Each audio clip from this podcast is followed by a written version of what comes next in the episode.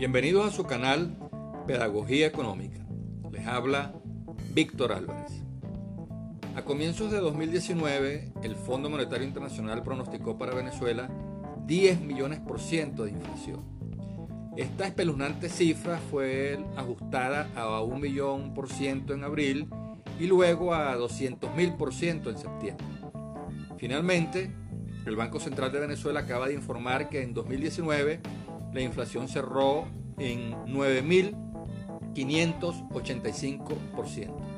Este dato oficial es mayor al 7.374% que publicó la Asamblea Nacional, el cual se creía sobreestimado debido a que en 2018 el Banco Central de Venezuela reportó una inflación de 130.000%, mientras que la Asamblea Nacional la calculó en 1.698.000%. Cualquiera que sea la cifra, Venezuela nuevamente tiene el siniestro privilegio de liderar el ranking de los países con mayor inflación en el mundo.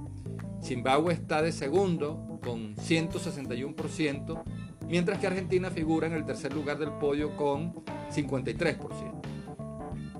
La hiperinflación destruye el bolívar como signo monetario nacional que tiende a ser sustituido cada vez más por el dólar a la hora de fijar los precios y realizar las operaciones de compra-venta.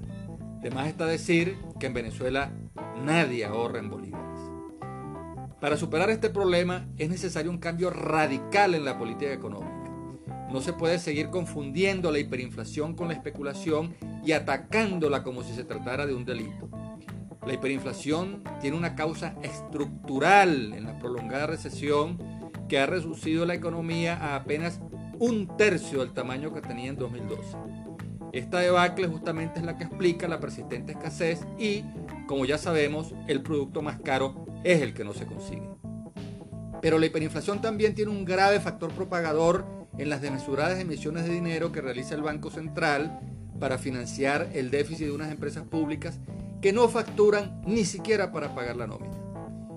Y si a una economía postrada se le inyecta una excesiva liquidez, mucha plata detrás de productos escasos dispara los precios a un nivel cada vez mayor. Abatir la hiperinflación requiere una eficaz política de reactivación del aparato productivo, requiere corregir el déficit del gobierno y erradicar su financiamiento con emisiones de dinero sin respaldo, toda vez que esta práctica se traduce en un impuesto inflacionario que azota a las familias, empresas e instituciones que no logran sincronizar sus ingresos con la velocidad hiperinflacionaria. Hasta aquí nuestro análisis.